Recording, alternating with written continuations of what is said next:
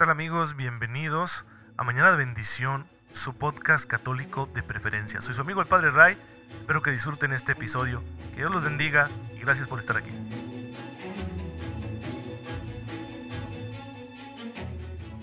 Muy feliz lunes queridos hermanos, soy su amigo el Padre Ray, bienvenidos a su podcast católico favorito, Mañana de Bendición. Les envío un fuerte abrazo, un cordial saludo, ya saben ustedes mi mejor deseo de todos los días, fe viva para poder descubrir cómo la gracia de Dios ya está en nuestras manos y que aprovechándola podremos ser santos. No he podido transmitir los días anteriores porque quiero decirles que he estado preparando un material para hablar sobre esta tarea siempre pendiente de la construcción de la paz. Porque creo que es oportuno, especialmente en este tiempo en que aquí en nuestro país, incluido el estado de Chihuahua, donde yo vivo, estamos siendo víctimas de esta nueva oleada de violencia que ha cobrado ya las vidas de muchos inocentes, incluidos líderes sociales, gente que defendía los derechos humanos, servidores, como médicos, profesores, sacerdotes, etc.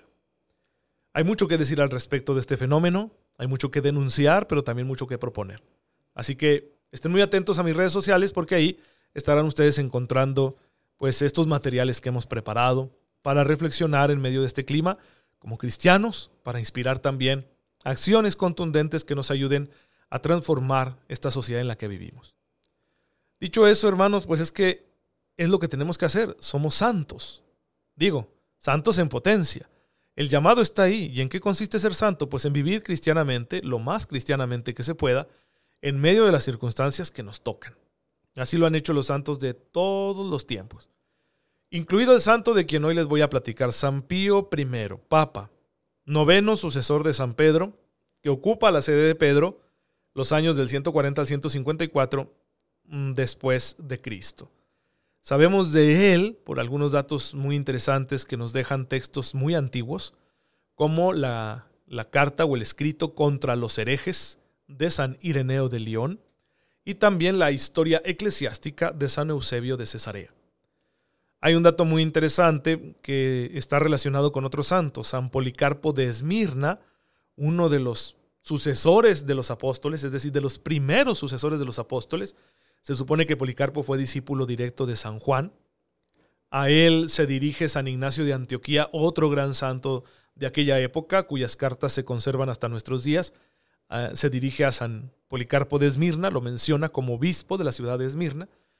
Pues hay otro dato donde se dice que Policarpo va a Roma y en Roma conoce al sucesor de Pedro, que en ese entonces era Aniceto, que acababa de suceder a Pío.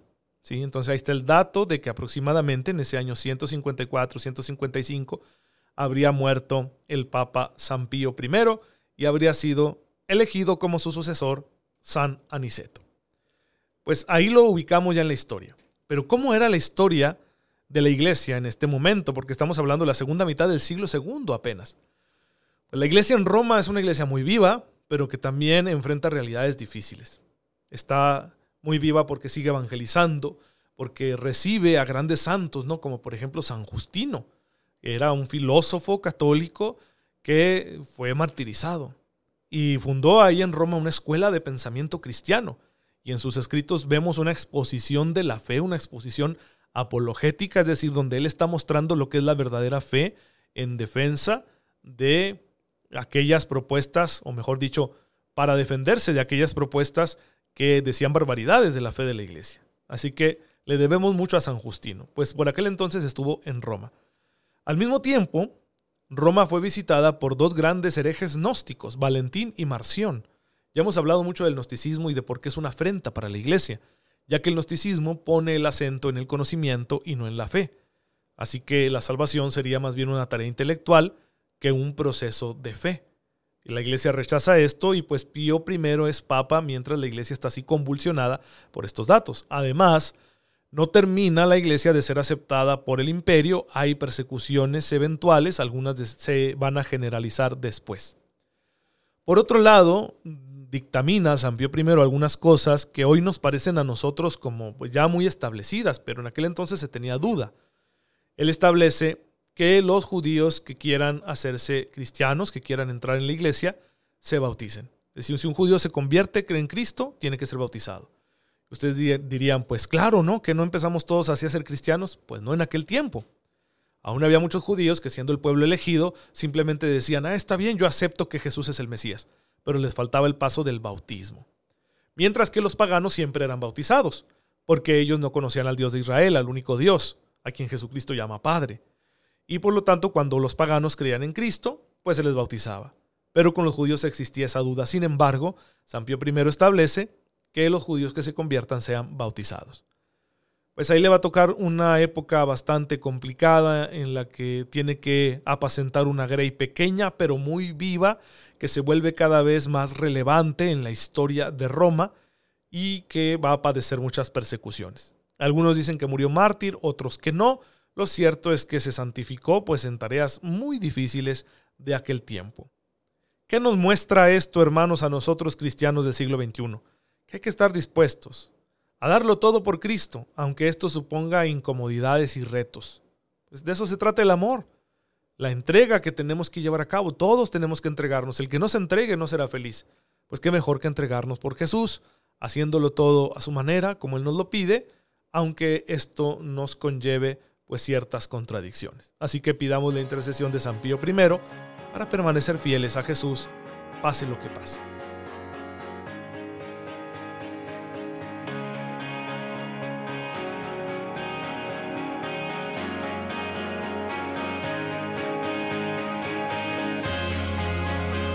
Este fue el Santo del Día. Recuerda que estás escuchando Mañana de Bendición con tu amigo el Padre Ray.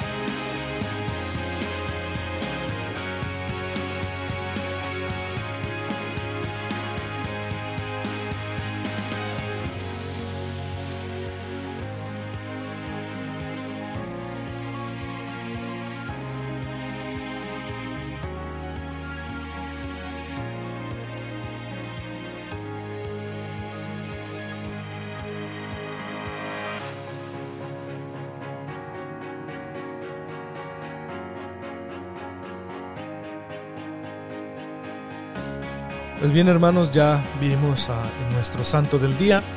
Vamos al tema que nos ocupa el contenido principal de Mañana de Bendición. Estamos estudiando Cristología. Ya hemos dicho muchas cosas de Jesús.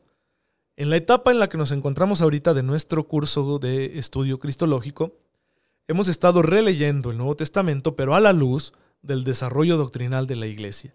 Es decir, después de ciertos siglos, de varios concilios, la Iglesia tiene ahora una doctrina más clara acerca de Jesucristo nuestro Señor. Y bueno, pues a la luz de esta doctrina reinterpretamos todo lo que dice el Nuevo Testamento, porque así lo podemos tener más claro. ¿Por qué este atrevimiento? Porque suena a que, ah, entonces estamos modificando el sentido del Nuevo Testamento. No, no, no para nada. Aquí partimos de algo fundamental. El mismo Espíritu Santo, que inspiró a los autores sagrados para que se escribiera en el Nuevo Testamento, es el mismo que inspira a la iglesia para conocer toda la verdad.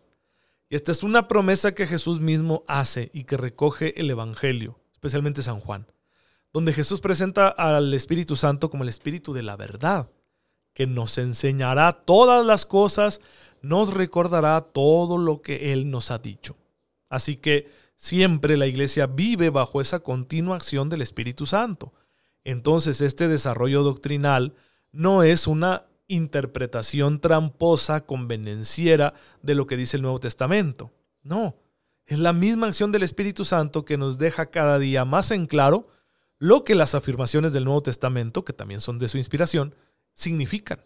Nos está ayudando a entender mejor aquel primer testimonio que dieron los apóstoles, los evangelistas, los demás discípulos de Jesús y que está plasmado en los libros del Nuevo Testamento. Ahora lo entendemos mejor porque el Espíritu Santo le ha seguido mostrando a la iglesia la verdad.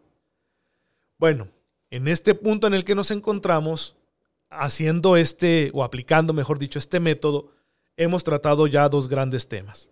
La santidad de Cristo, ¿cómo es? Recuerden, siempre teniendo en cuenta que afirmamos que Jesús es uno solo, pero con dos naturalezas. Él es la persona divina del verbo, pero que tiene naturaleza divina, por supuesto, y naturaleza humana por la encarnación.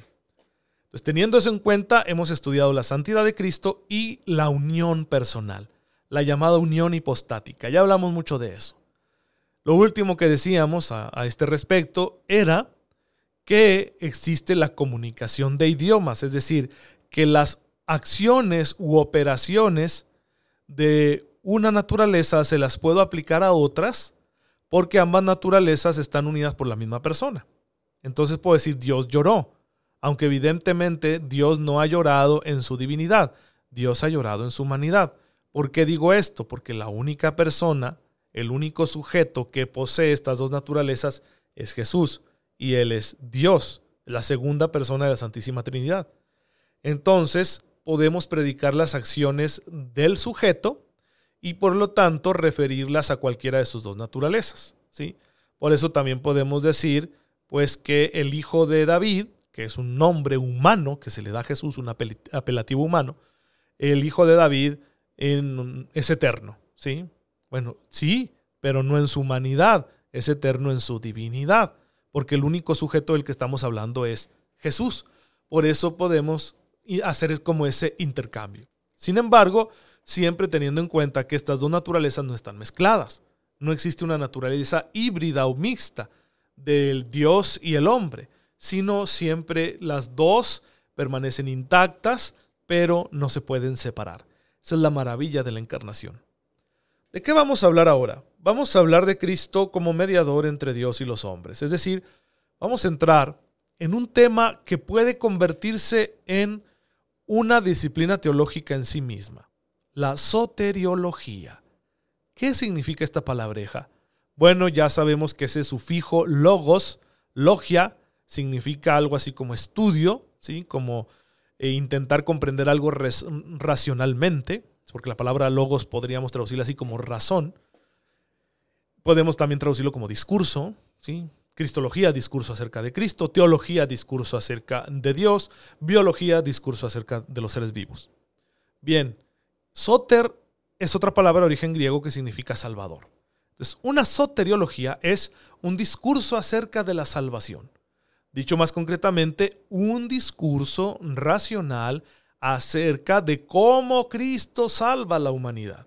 Esa es la soteriología. Entonces, en este capítulo vamos a abordar este aspecto tan importante de la fe, tan importante del misterio de Cristo nuestro Señor.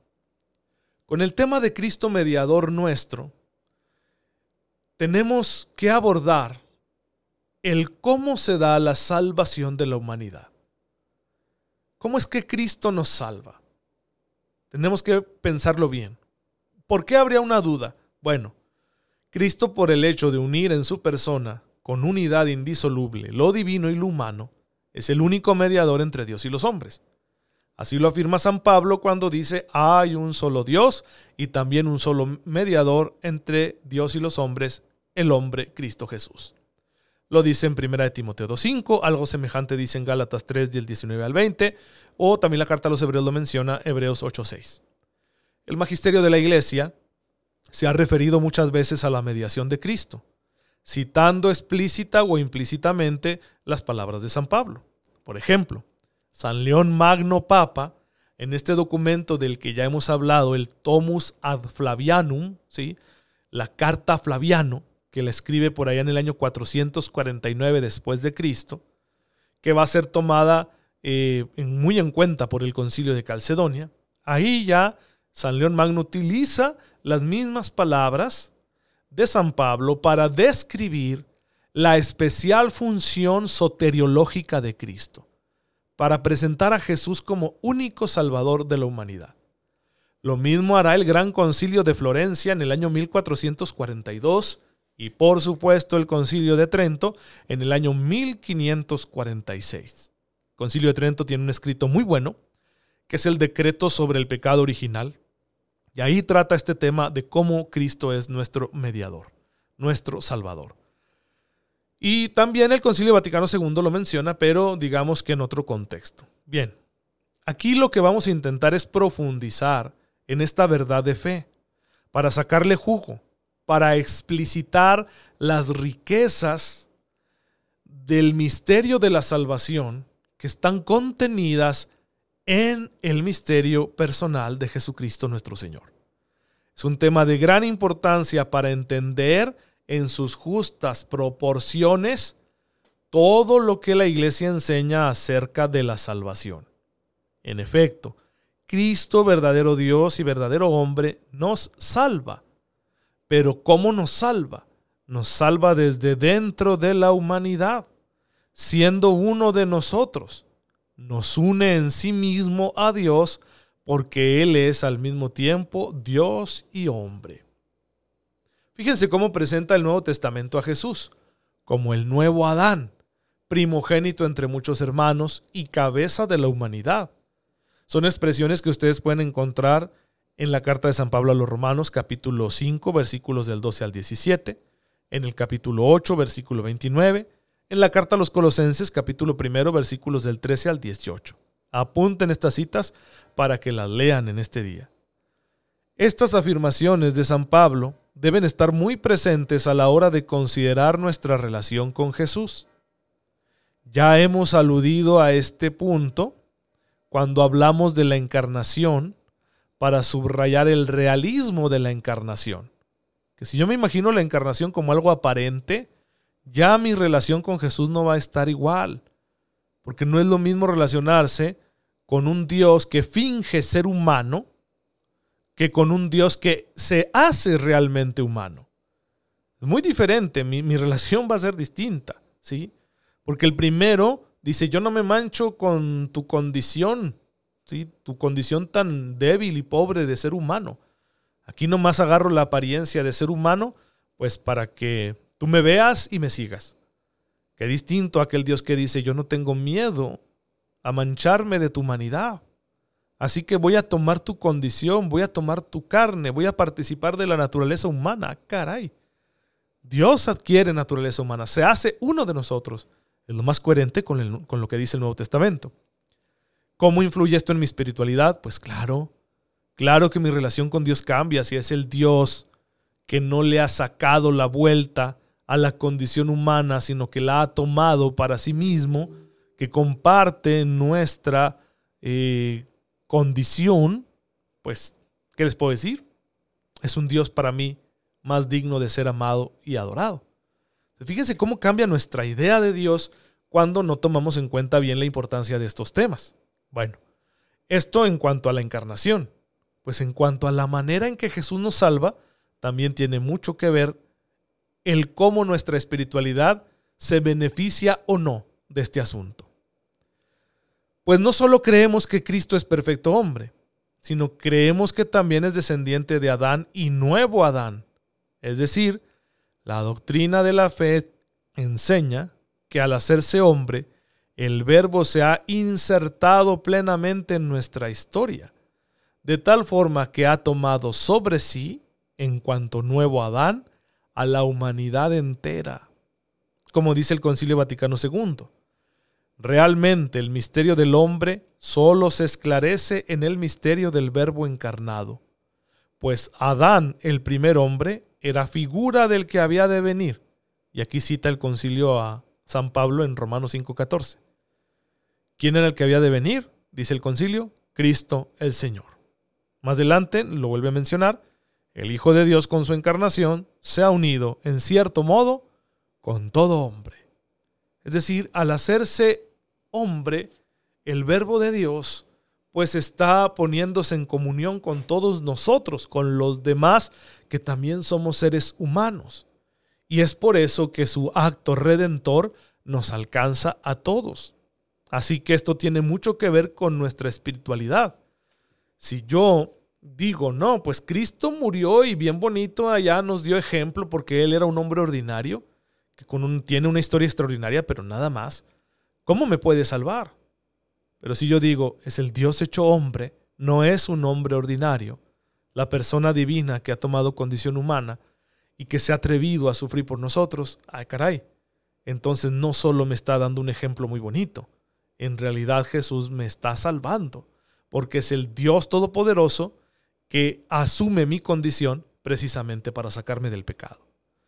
Pues en estas verdades nosotros vamos a profundizar, pero lo hacemos no solo con un objetivo intelectual, sino también con un objetivo espiritual, de que nuestra relación personal con Jesús sea más profunda, más seria, porque la estamos llevando a cabo con mayor conocimiento de causa.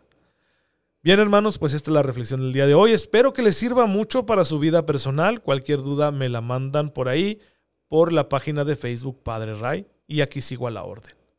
Te damos gracias, Padre, porque en tu infinita bondad has querido salvarnos mediante la encarnación de tu Hijo. Ayúdanos a aceptar este gran regalo y a aprovecharlo al máximo, correspondiendo a tu amor con el amor que podemos nosotros darte. Auxílianos con la luz de tu Espíritu para que este amor sea el mejor que podamos ofrecerte. Por el mismo Jesucristo nuestro Señor. Amén. El Señor esté con ustedes. La bendición de Dios Todopoderoso, Padre, Hijo y Espíritu Santo descienda sobre ustedes y los acompañe siempre. Muchas gracias hermanos por estar en sintonía con su servidor. Oren por mí, yo lo hago por ustedes y nos vemos mañana si Dios lo permite. Síganse cuidando mucho, por favor.